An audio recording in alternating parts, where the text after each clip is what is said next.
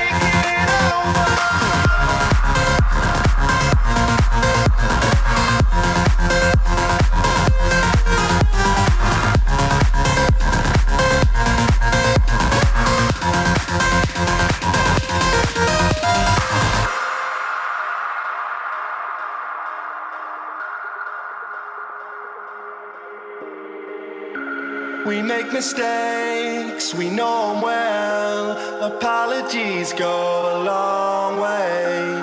I know I